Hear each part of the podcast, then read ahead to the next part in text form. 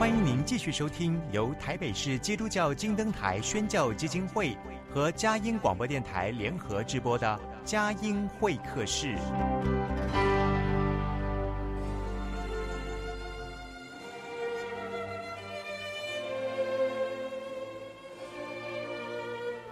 有了朋友的陪伴，人生不会寂寞孤单。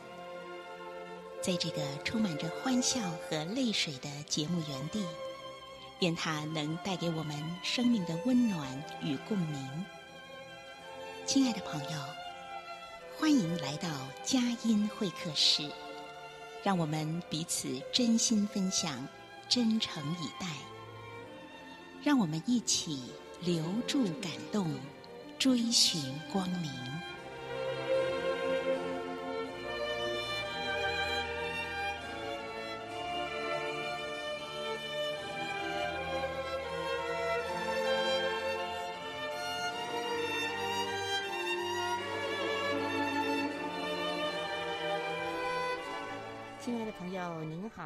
欢迎来到佳音会客室，我是节目主持人魏德瑜。在这促膝谈心的时刻，我们一起来听听今天节目当中的嘉宾，他来分享他的生命故事，分享在生命当中许许多多的奇异恩典。呃，上帝是怎么样恩手带领他的人生路？今天呃，访问到的是林森南路礼拜堂长老。基督门徒训练神学院杜荣华院长，呃，杜院长呢，应佳音电台的邀请，从今年六月中旬开始呢，在清醒的心灵修节目当中，要分享旧约圣经小先知书正道信息。那么今天节目特别邀请杜荣华院长来到节目当中。我们一起来听听他的生命故事、信仰见证，还有他决定委身服侍。那么他的领受到的美好的信息，怎么样传讲啊？那么这是一个传道人的心声。好，我们一起来欢迎杜荣华杜院长来到我们的节目当中。杜院长您好，你好，欢迎来到佳音会客室啊！当然，我们要来听听您的生命故事。一定要先从头说起啊！先请杜院长来分享您当初信主的见证。各位听众，大家平安啊！我是杜荣华啊！我很幸运啊，生长在一个基督教的家庭。我的爸爸妈妈他们很早就信主啊，他们在我一岁的时候就把我奉献给上帝。啊这是我后来长大才知道的。嗯。但是我虽然从小啊，参加教会，稳定的参加聚会，啊，坦白说，在教会的表现也还不错。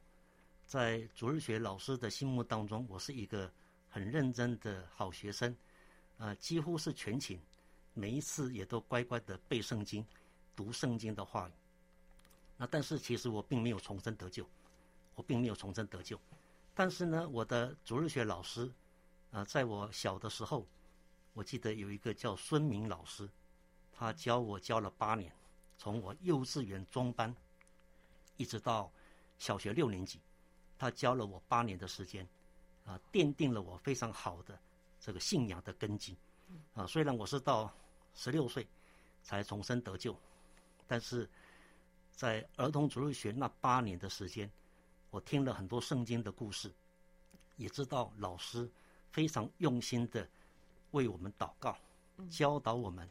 并且训练我们背圣经，啊，所以很多信仰的基础就是在儿童主日学的时候奠定的，啊，所以我非常感恩这位孙明老师成为我最好的信仰的启蒙者。嗯，那么另外当然我的父亲也对我影响非常大，我的父亲是一个小学的老师，啊，同时呢他也是一个长老教会的儿童主日学的校长，啊，很多孩子小的时候晚上要睡觉前总是希望。妈妈给他讲故事，但是我们家不是妈妈讲故事，是爸爸给我们讲故事。我记得很小的年纪，我爸爸就讲了两个故事，圣经的故事，而且呢，他是用连续剧的方式讲故事，每一天讲一小段，讲得正精彩的时候，就要我们睡觉，然后第二天又继续接下去讲。他讲的两个故事，一个是摩西的故事，讲摩西怎么样回应上帝的呼召，然后神怎么样借着他带领以色列人出埃及，怎么样在旷野牧养以色列百姓。那么另外一个就是参孙的故事，参孙怎么样成为一个大有能力的士师啊？可惜他在情欲上面失败软弱，所以后来神没有办法再好好的使用他。啊，所以对我来讲，这两个故事在我的心中就留下了一个深刻的印象。啊，所以，呃，我的信仰的基础哈，可以说是我的父亲啊，还有主日学老师帮我奠定的。嗯，那到了国中之后，当然就开始自己会有些这思想。对。然后呢，呃，以前稳定的上教会，后来到了国中，也因为功课的压力沉重，加上补习的时间跟教会啊。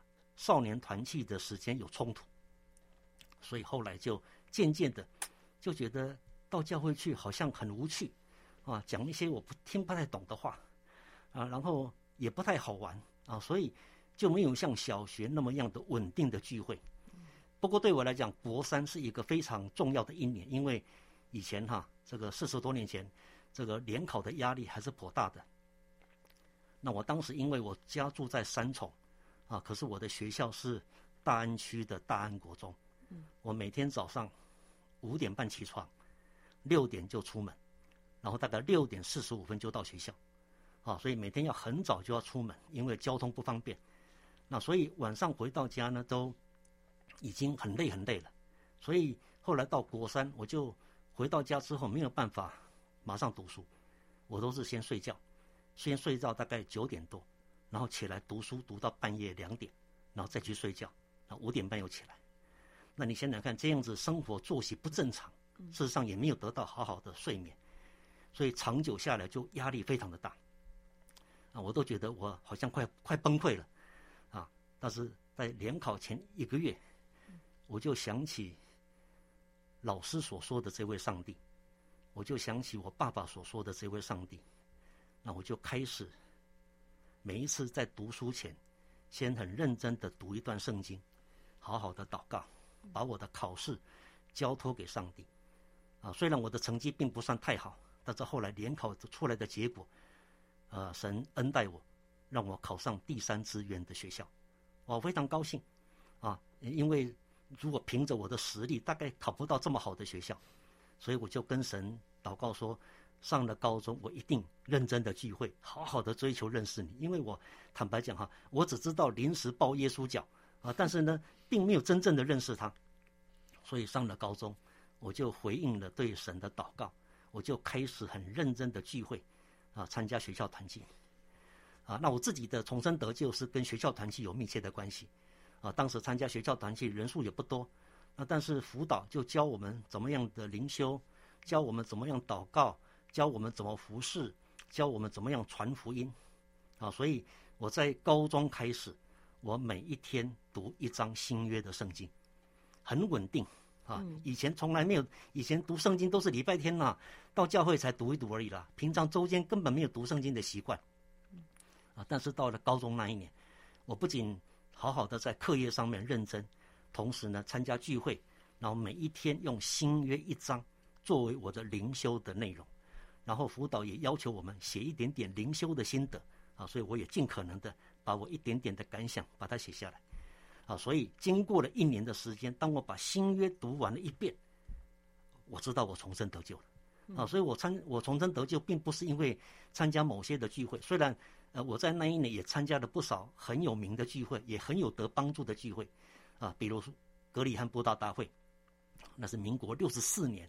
十月在台北举行的格里汉布道大会，呃，那一次其实我还没重生得救，但是我就已经参加诗班的服事。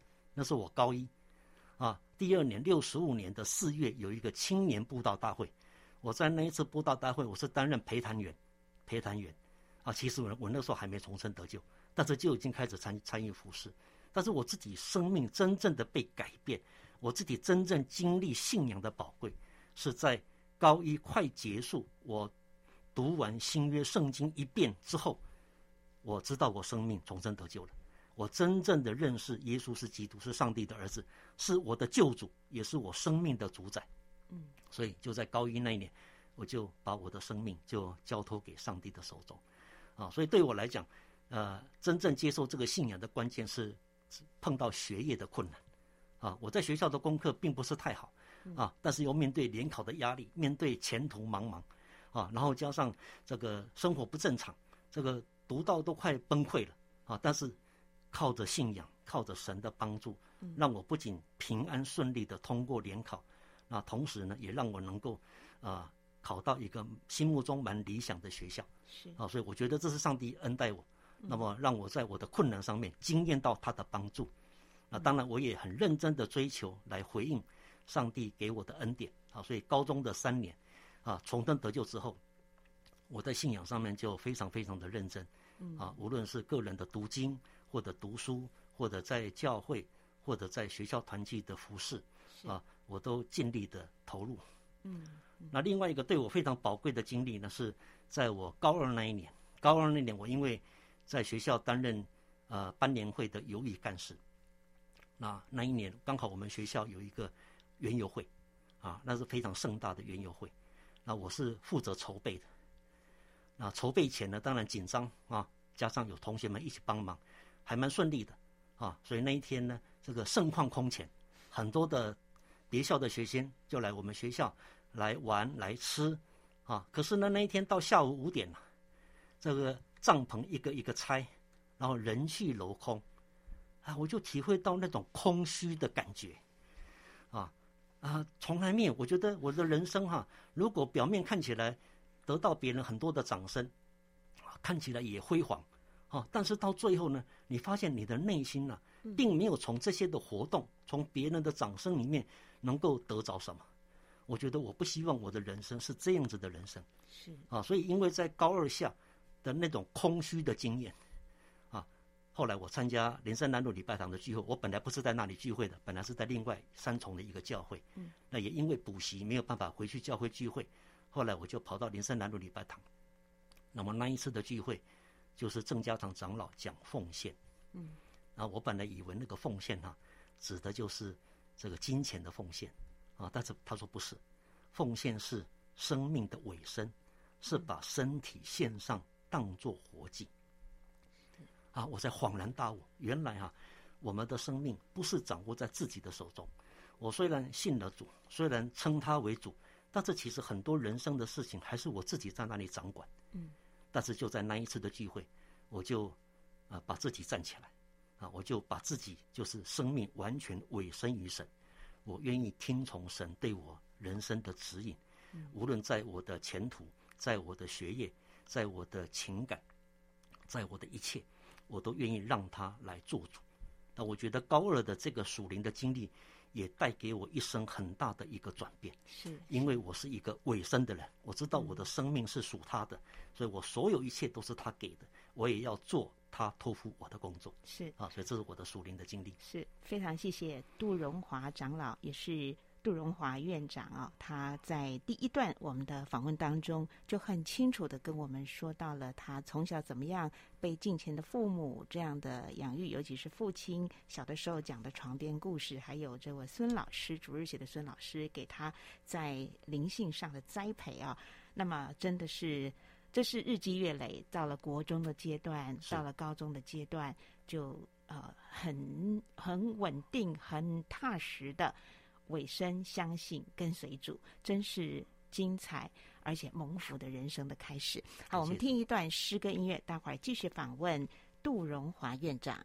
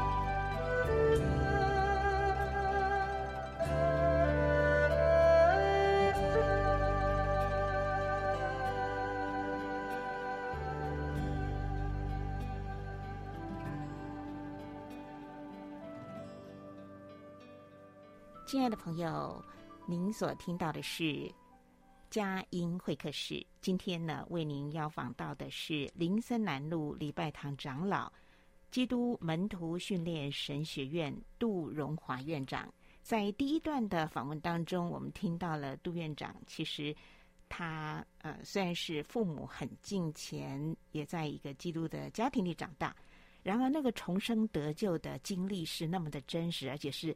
非常的个人的哈，所以我们刚才听到第一段呢，就知道呃，杜长老就像是诗篇第一篇所说的哈，就是昼夜思想耶和华的话，啊、在像栽在溪水边的一棵树啊，那么要按时候结果子。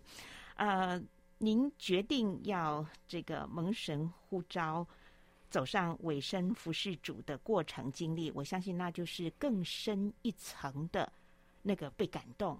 被激励。刚才听到您说来到了林森南路礼拜堂的时候，听到郑家长长老讲到奉献，也就是生命的尾声。我想继续的请教，请您来分享，呃，您走上尾声服侍主的这个见证。好，呃，当我把自己尾声给神之后，我就问上帝：你要我这一生怎么样侍奉你？啊，神就把那个教育的负担就放在我的心中。啊，原因有几个。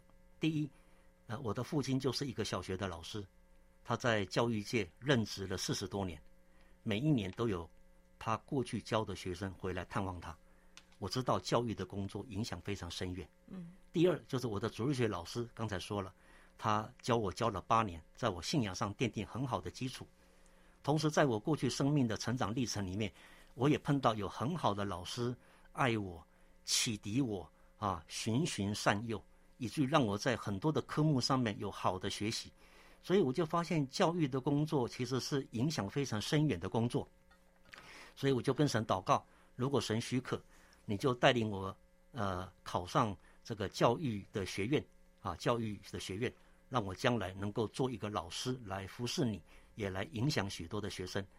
呃，感谢神的恩典，在我大学联考，上帝让我考上师范大学的化学系。啊，化学是我最有兴趣的科目，啊，在啊理组里面是最有兴趣的科目。那同时，这个师范大学啊，国立台湾师范大学也是在台湾教育学院最高的学府。那我原本以为我就是用教师的身份来服侍上帝，啊，那但是没有想到到大二下，神突然之间给我一个念头，啊，就是好的老师并不缺乏。但是在神的家中，在教会里面，更缺乏的是传道的人，更缺乏的是牧养的人。那坦白讲，当时我有这个感动，我心中非常的困惑，因为神帮助我，让我考上师范大学的化学系。我以为神就是带领我一生像我爸爸一样，用教学、用教育的工作来服侍上帝。所以，当我有这个念头的时候，我不敢相信这是出于神的。啊，所以我就从大二下开始，我就继续的为前面的道路来祷告，寻求神。我希望神能够清楚的指示我，到底什么路才是他要我走的。啊，所以我大概祷告了差不多两年半的时间，两年半的时间，嗯，一直到我大学毕业那一年，啊，我们当时呢，师大是公费的，同时呢，我们毕业之后。我们就按着你的成绩，按着你住的区域就分配学校，所以我们当时当老师是铁饭碗，啊，虽然老师的工作薪水并不高，但是一个非常稳定的工作，而且又有寒假暑假，啊啊，所以呃，大学毕业其实我已经知道我要在哪里哪里工作了，就在我家附近的学校，啊，那但是呢，那一年民国七十一年，我参加了第二届的青年宣道大会，第二届的青年宣道大会。那么有一天晚上，唐崇荣牧师陪灵，啊，那一天晚上也很特别，他陪灵的内容啊，讲到的内容呢，跟一开始读的圣经是完全不吻合的。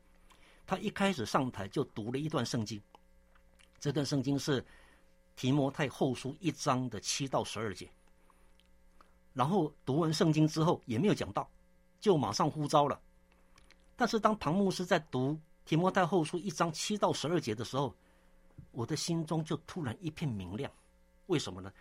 因为那一段经文同时解答我面对全职呼召的三个困难。我第一个困难是我很胆怯，我很胆怯，啊，我从小就是一个内向，呃，喜欢安定、怕困难的一个人。但是神说哈，神赐给我们的灵哈是刚强仁爱、谨守的灵，不是胆怯的心。第二，我觉得我非常不配，我这么平凡，我这么渺小，我这么软弱，那我怎么能够侍奉神呢？经文里面有提到，神呼召我们不是按着我们的行为。乃是按着他的旨意和恩典。那第三，那我说，如果我走这条路，我害怕哈，我不能走到底，因为你做别的工作，那做不好你就改行嘛，啊，你可以换做别的嘛。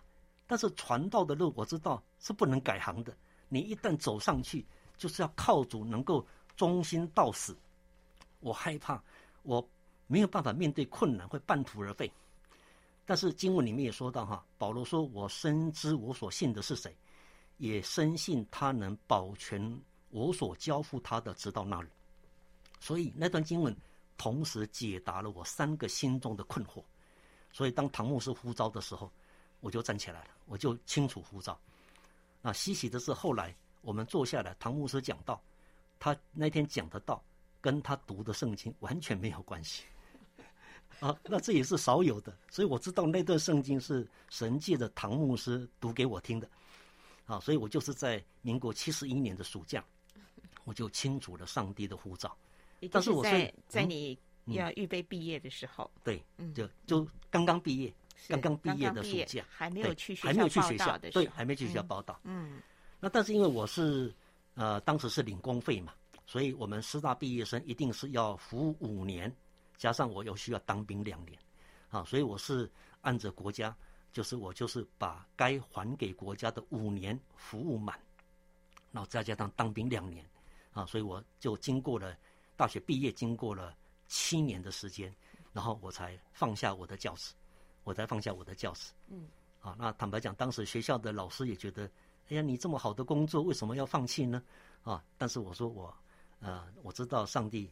呃，在别的地方要使用我，啊，所以我就呃大胆的就把我的工作辞掉，所以我是在民国七十八年就进到华神啊，接受神学生接受神学跟圣经的训练跟装备，啊，这就是我蒙上帝呼召的一个过程。当然，呃，后来啊，神学毕业之后，我就回到我的母会，在林森南路礼拜堂就开始学习做传道的工作，到一九九五年被按立做教会的全职的长老。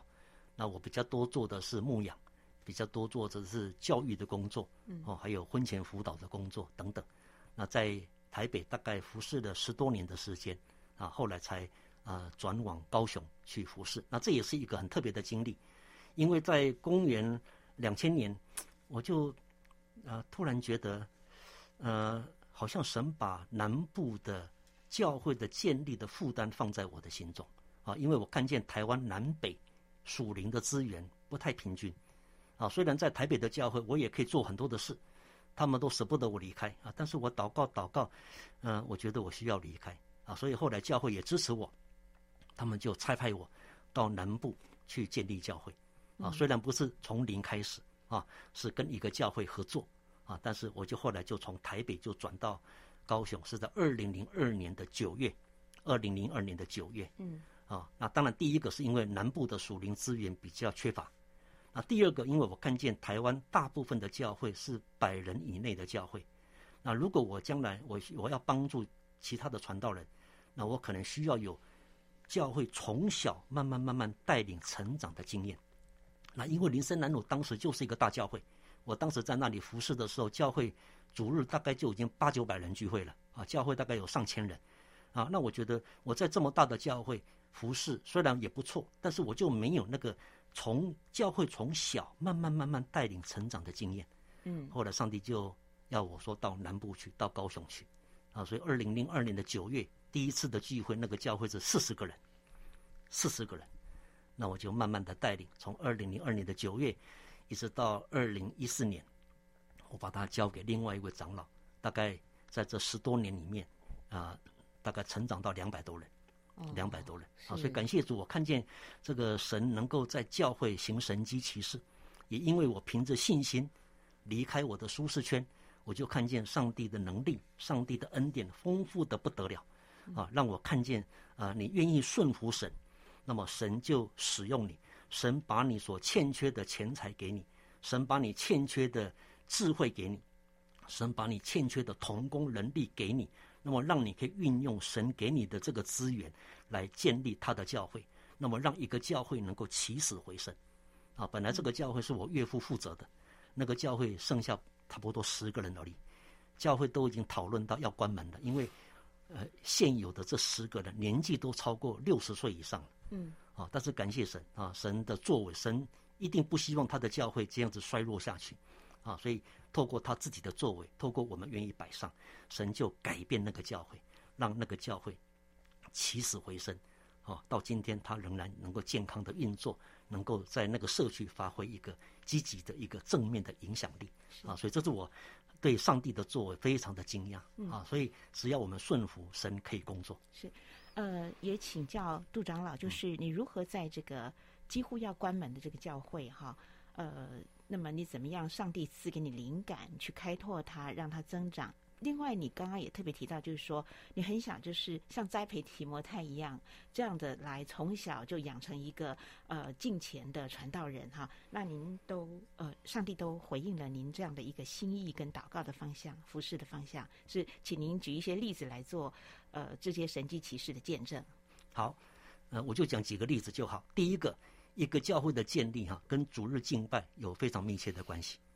一个教会如果有好的主日敬拜，那么这个教会就已经立于不败之地，啊，所谓好的主日敬拜，就是他有好的敬拜赞美，他有好的信息，加上弟兄姊妹有好的互动，好，那么这个主日敬拜是所有弟兄姊妹都会来参加的，啊，所以我就按照我当时在神学院林道亮院长的指示，第一个先好好的把主日敬拜把它建立起来，啊，所以通常会来到我们教会的人。我我就问他们，你们为什么会后来选择留在我们教会聚会？通常第一个都是跟主日敬拜有密切的关系，啊，那么第二个呢，就是呃，我一到南部去，那么就开始发展福音的工作，发展福音的工作，啊，我们就开始在暑假办一些儿童青少年的英语营，然后我们就利用各个节期，我们就布道，布道，啊，那我们也有一些国外来的资源。我们就在社区做一些福音的工作，啊，包括我们去探访，包括有人介绍，我们就去探访等等，啊，所以福音的工作也慢慢的让一些人加入到其中，啊，那么另外呢，我有一段时间带一个忧郁症的小组，那因为有几个慕道友哈，他们呃因为很严重的忧郁症，后来他们经历了上帝的医治跟帮助，所以他们来找我说，他们希望成立一个小组，能够帮助忧郁症的人。那我就说，我没有忧郁症，所以我不能做。但是呢，你们做，我在旁边帮助你们。结果他们就凭着信心，就成立了一个忧郁症的小组。这个小组到现在都还在继续。嗯，这十多年来，大概进进出出的人大概有两三百位。就是由走出忧郁的人来带，嗯、对啊、呃，来带这个，然后你再从旁协助。是，那因为他们经历了上帝的医治，是他们很想把他们的经验分享给别人。嗯，所以后来我们就用这个小组的方式运作，让他们也许是不信主的，或者是信主的，或者是别的教会的人，我们都愿意帮助。那我们也看见很多来我们小组的人，他们的忧郁的问题就得到了很大的改善。是太奇妙了。所以因为这个小组有。很多人经历神机骑士啊，所以呢，这个小组人最多的时候，每次聚会都三十多个人，嗯，啊，是我们教会最大的一个组啊。当然，有些是别的教会的人，我们也帮忙照顾，啊，所以这个小组里面也看见了很多神的作为在其中。是，那这是我料想不到的，因为坦白讲，我也不是医生，我也没有这方面的专业，但是看见我们虽然什么都不懂，但是祷告啊，然后用神的话啊啊鼓励他们运动。加上我帮他们做一点点的辅导啊，做一点辅导，就看见他们经历了神话语的真实跟奇妙。是啊，所以这些的例子加起来，那么就成为我们教会的特色。嗯，啊，吸引很多人，他们愿意加入教会，在教会里面成长。是，听到了，真的是相信真理，相信爱，就有神迹奇事不断的发生。那呃，透过了杜荣华长老的分享，真的觉得大得激励。好，我们再听一首诗歌音乐，待会儿继续的访问杜荣华长老来谈一谈，就是即将在佳音电台啊，他呃清醒的心要来分享一系列呃圣经里面旧约小先知书的宝贵的信息。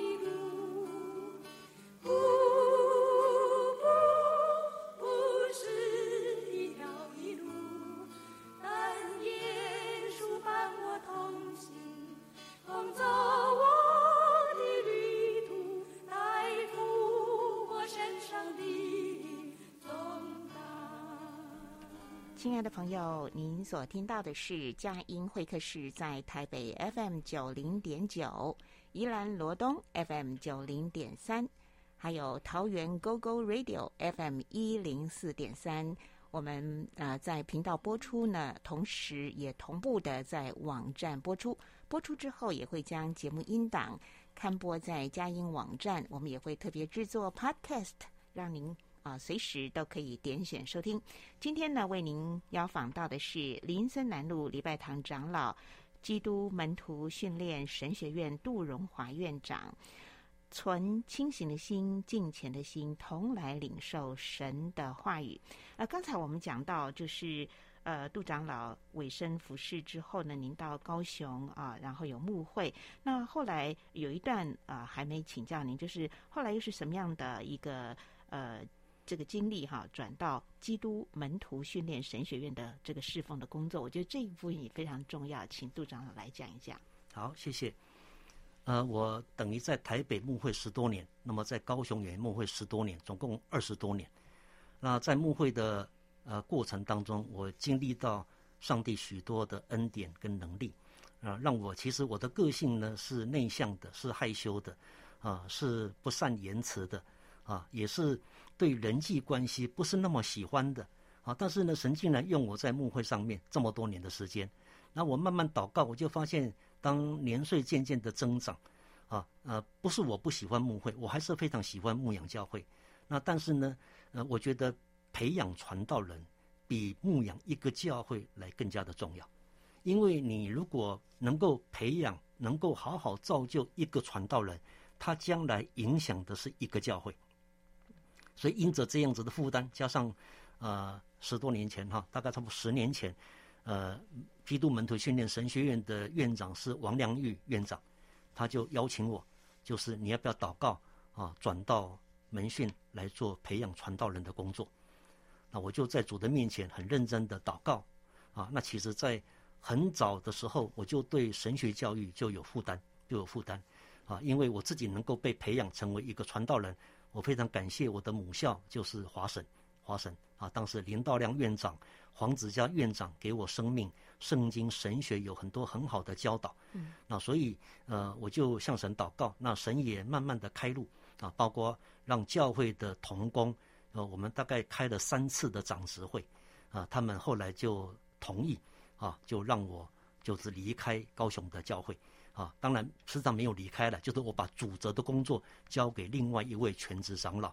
那刚开始我是每个礼拜高雄、基隆两边跑，然后慢慢的啊，我就变成啊门训的全职的老师，全职的老师。嗯、是，所以地点在基隆。对对，门训是在基隆的暖暖。啊、呃，基督门徒训练神学院，请问要想申请进入这个神学院，也需经过怎样的一些手续？或者是一些资格条件。OK，呃，我们的课程有学士的课程，也有硕士的课程，啊，所以你高中毕业，那么就可以报考我们的学士的课程。那么如果你是大学毕业，就可以报考我们的硕士的课程。当然，如果你要做传道人，那你必须要清楚上帝的呼召。我们有考试，有口试，有笔试。啊，当然，如果你没有清楚上帝的呼召，但是你有心侍奉，你希望接受装备。我们也有选修生啊，这个圣经硕士这个选修的课程，是让有心侍奉的人，他们可以接受神学圣经的装备。嗯，啊，那这个学院是吴勇长老在四十一年前设立的。啊，吴长老当时设立华神之后，后来呢，有鉴于哈华神只收大学毕业生，那他认为呢，非大学毕业生也应该有训练的管道，所以后来才成立。基督门徒训练神学院，是为着那些不是大学毕业生设立的。是啊，虽然现在大概非大学毕业生不多啊，但是我们学院强调的是灵命、品格，还有实作啊，还有这个宣教的眼光跟胸襟啊，所以我们学院有我们学院的特色。虽然我们学生不多啊，但是透过这个神学院的这个训练装备。盼望能够训练出合神心意的工人，能够冲锋陷阵。所以，我们很多的校友哈，都是在一些基层，在一些偏乡啊，甚至在海外做宣教的工作。是的，灵命、品格、实作和胸襟。请问一下，在神学院啊、呃、读书的话，是一定要住校吗？哦，如果是全修生，就是要住校。嗯啊，但是如果是选修生，他就可以用走读的方式。嗯啊，他一个礼拜可能来学校一天。或者两天选修一些课程，他还是可以保有他原来的工作。神学院的地址是在基隆的，在基隆交通各方面都方便吗？呃，还算方方便。嗯、我们坐基隆客运一零六一、一零六二，从台北复兴啊复兴站、中校复兴站就有客运车可以直接到我们学校。是，哎，好。那现在在疫情期间有没有发展线上课程？有，有，我们现在就是大部分用线上，嗯、我们也。呃，从今年去年开始，我们就发展一个教学的平台，我们把我们的一些课程就放在我们的平台上面。啊，未来我们会如果当平台齐全之后，我们就会开放。啊，那么因为现在呢，你必须要突破这个地域跟时间的限制。是。那这个课程如果放在平台上，它可以随时按着它的需要，按着它的时间。他就可以进来学习。那我们希望将来可以造就更多有心接受装备的人。是是的，所以有时候在这个疫情当中，我们看见的是危机，但是神给我们的眼光是看见更开阔的一个格局。是呃，疆域跟河场哈。是。所以您刚刚有特别提到，就是说呃，有一些毕业的这些呃传成为传道人，他们他们到的地方，我们就以台湾来讲好了。嗯、您觉得有哪些地方是让你觉得突然间看到台湾的？需要，其实偏乡还是缺少传道人。偏乡哈，啊、呃，很多传道人都是集中在都市。请问偏乡，您是指、嗯、呃，就是北中南通通都有都有啊，都有。比如说像新北很多地方，它就是哦，是啊、呃，对，新北连新北也是啊。比如说像什么金山、贡寮那一地带，嗯啊啊，其实也是需要传道人。现在台湾的教会是不少，但是有的教会是没有传道人。嗯，没有传道人，所以我我觉得在这个幕后的时代，我们还是要积极的培养传道人，好好的传道，好好的牧养教会，好好的宣扬福音。嗯哼，好，嗯、呃，你也提到说像选修生，我刚刚呃看听了一下这些资格里面包括了就是有高中毕业的、大学毕业的，那另外就是选修生，我们就说是社会人士好了哈。那对于选修生的这个参差水准，又要怎么去鉴定呢？呃，我们基本上，因为我们有考试嘛，哈，嗯，考试就是考圣经，哈，考呃中文，中文就是作文啦，嗯，好，然后就是英文，英文大概就是阅读啊，所以这是所谓的笔试的部分，所以这个应该不难。如果你在教会侍奉一段时间，如果你也有读圣经的习惯，基本上要通过不难。那另外我们有口试啊，当然选修生他不需要清楚蒙招，只要他有心学习，那大部分我们都会接纳。嗯，年龄上面有没有限制？年龄哈，呃，我们目前也没有限制。我们今年哈，坦白讲，我们有有一对夫妇，他们是从美国退休，然后回来做全修生。是。他现在是六十二岁。哦。我们大概这几年大概最老的啊，但是呢。他很认真，他的成绩还不错，学习的成绩还不错啊，所以我觉得其实摩西八十岁，上帝才呼召他，所以我认为了，我个人认为，那当然你越老来就会觉得服侍的时间不多了啊，但是只要有心学习啊，我们还是不会排斥他。嗯，可能呢学习跟服侍的心是更迫切了哈。好，嗯，好，那我们现在呢就来回到在佳音电台这个。空中福音广播的服饰啊，也是这样打开来了。嗯、所以在呃佳音电台清醒的心灵修节目，呃，应该是在六月中旬，您会来呃预备来分享小先知书的信息哈。那大致的内容重点会是哪一些呢？好，呃，我自己在学院哈有一门课是我每年一定教的，就是读经法，实用读经法。啊啊，因为这一门课哈。是你读神学的最基础的课程，啊，因为你如果不会读圣经哈，那你将来就没有办法以圣经的真理来牧养教会来服侍，啊，那同时你也没有办法好好的持守真理，你可能被异端邪说所影响，啊，所以实用读经法这门课呢，就是帮助每一个传道人，让他们自己先会读圣经，啊，他会读圣经，他未来他才会讲道。不会读圣经，他就不会讲道。但我认为哈，会读圣经也不是只有传道人才需要会读圣经，其实是每一个弟兄姊妹都要学会自己读圣经。啊，我们我们自己每天要读圣经，然后透过圣经，神自己透过他的话来喂养我们。啊，所以这个清醒的心这个节目呢，它是一个灵修性的节目，那我觉得非常棒啊，就是帮助每一位弟兄姊妹每一天能够花时间来亲近上帝。来研读他的话语，啊，所以我个人在呃主持这个节目呢，我盼望透过小仙之书啊的内容呢，帮助我们，让我们学习最基本的读圣经的方法，怎么样的去观察圣经在说什么，然后怎么样的去提问，啊，怎么样的为我们所提问的从圣经里面找到答案，啊，然后这是知其然，啊，也知其所以然。然后呢，知其所以然之后呢，怎么样把圣经的原则应用在我们今天的这个时代？好，所以我的目的第一个就是盼望帮助弟兄姊妹，让我们能够学会自己研读圣经，这是第一个。那第二个，当然我我们通常啊，在整本圣经里面呢，一般弟兄姊妹大概对小先知书是最不熟的，嗯，啊，因为它篇幅并不大，然后在旧约的最后面。啊，所以通常如果整本圣经来看，我们对小先知书最不熟。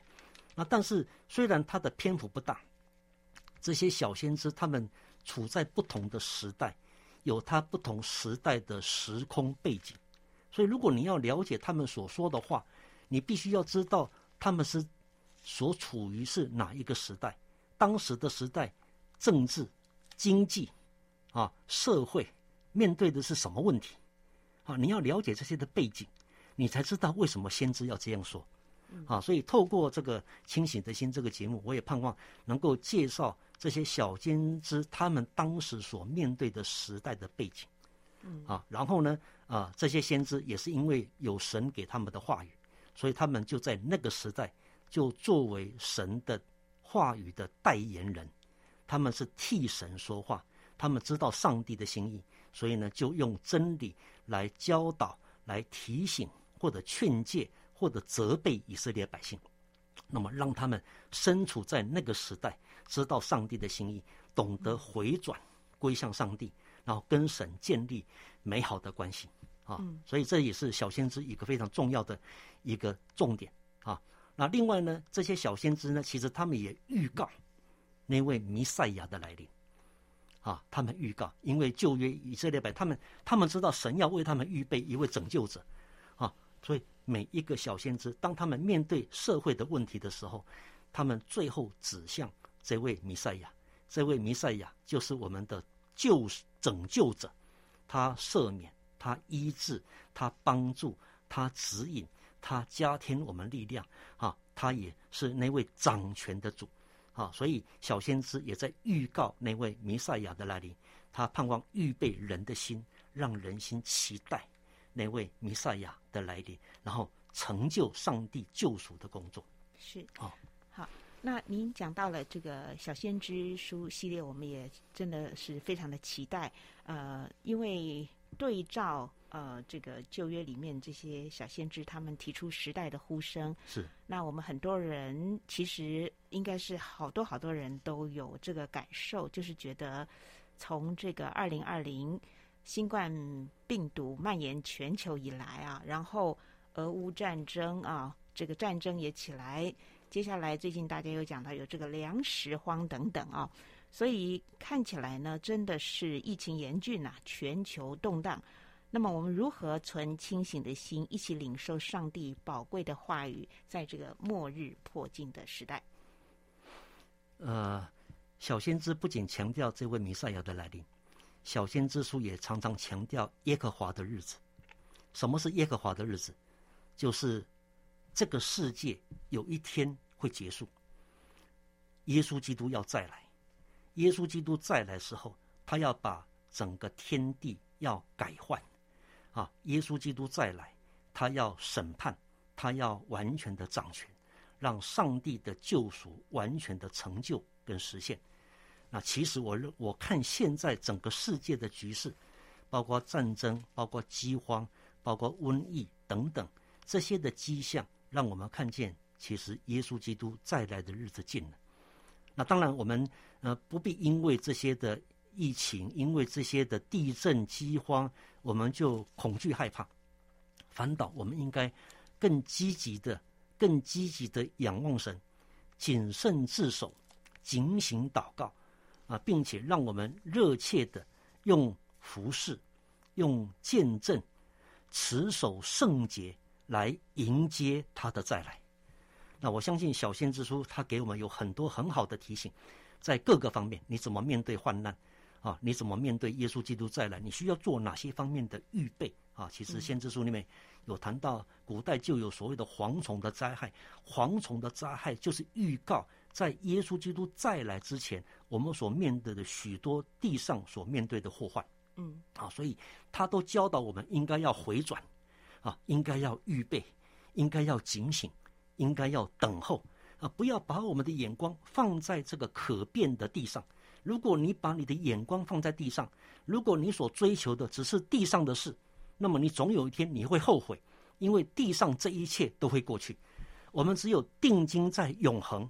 我们只有定睛在耶稣基督的再来的事上，那么我们才可能做好预备，为了迎接他的再来，做最好的准备，以至于他来的时候，我们就是一个得胜的日子，就是一个得赎的日子，就是一个得荣耀的日子，也是得神奖赏的日子，那就是我们扬眉吐气的日子啊！所以盼望透过等候耶和华的日子，让我们可以预备好迎接耶稣基督的再来。是。越是在世局动乱、惶惶不安当中，我们越要定锚于耶稣基督这永不动摇的磐石，神他会赐给我们永不动摇的平安，以及永不动摇的天国。哈，好，那我们在今天的访问最后呢，要请杜荣华杜长老来跟我们分享得利蒙恩的圣经经文。好，呃，我自己作为一个传道人。常常仍然提醒自己，虽然我已经服侍主三十多年，那但是在服侍的事上，在传道的事上，我仍然需要继续的警醒、忠心啊啊，以至于我能够无负于神的托付。我自己是非常喜欢提摩太后书二章的一到七节。提摩太后书的二章一到七节，这段圣经是保罗要在殉道之前，他对。提摩太的谆谆教诲，特别是第二章，他勉励提摩太，要他做一个忠心的交接者，要他做一个能够受苦难的精兵。成为一个守规矩的运动员，并且成为一个劳力的农夫。那我作为一个传道人，呃，虽然也许服侍的经验慢慢慢慢变多了，啊，可是，在服侍主主的路上，我还没有到终点。那我也害怕自己哈，这个呃年纪越大越有经验，就越靠自己。那所以这段经文常常提醒我，你要继续不断做一个忠心的交接者。这个交接就是传承，嗯，传承。我们在信仰上，我们在侍奉上，要继续的传承下一代。好像我现在在神学院，就是要把信仰跟侍奉传承下一代的传道人，让他们可以起来接棒。啊，我今年已经六十二岁了，啊，能够在学院服侍的年日不多了，但我希望在神学院这几年。能够培养好的下一代的传道人，让他们未来能够接续我们继续的侍奉上帝。那第二个就是作为一个能够吃苦、能够受苦的精兵，这个精兵就是要打仗的啊！传道人永远都在属灵的征战里面啊！要好的征战，必须要好的训练；要好的征战，必须要能受苦。受训会受苦，征战会受苦。啊，所以求主帮助我，让我能够继续的忍受苦难，来做一个精兵。啊，第三，作为一个运动员，要守规矩。啊，这个规矩一方面是受训的规矩，一方面是比赛的规矩。同样的，我们服侍神，也必须要按照上帝为我们所定的服侍的规矩，照着神的服侍的规矩，才能够经历神的同在跟赐福。啊，最后就是劳力的农夫，农夫强调就是要殷勤的耕耘。啊，他要。殷勤的耕耘，而且农夫耕耘的时候一定没有掌声的，不像前面几个可能都在一种很兴奋的状态底下。农夫就是没有掌声，但是他仍然默默的做他每一天该做的事，以至于当时间到了，他就看见他的辛勤的耕耘有好的收获。啊，所以我盼望这段经文能够不断的能够帮助我，让我能够好好的无负所托，能够让我忠心的继续往前奔跑。来满足上帝在我身上的心意，所以这段经文是我最喜欢的一段经文，也是常常默想的一段经文。是提摩太后书二章一到七节。是是的，这里面提到了呃忠心呃受苦的精兵，守规矩的运动员，劳力的农夫。哇，杜荣华杜院长呃在牧养，在传道，在播撒福音的种子。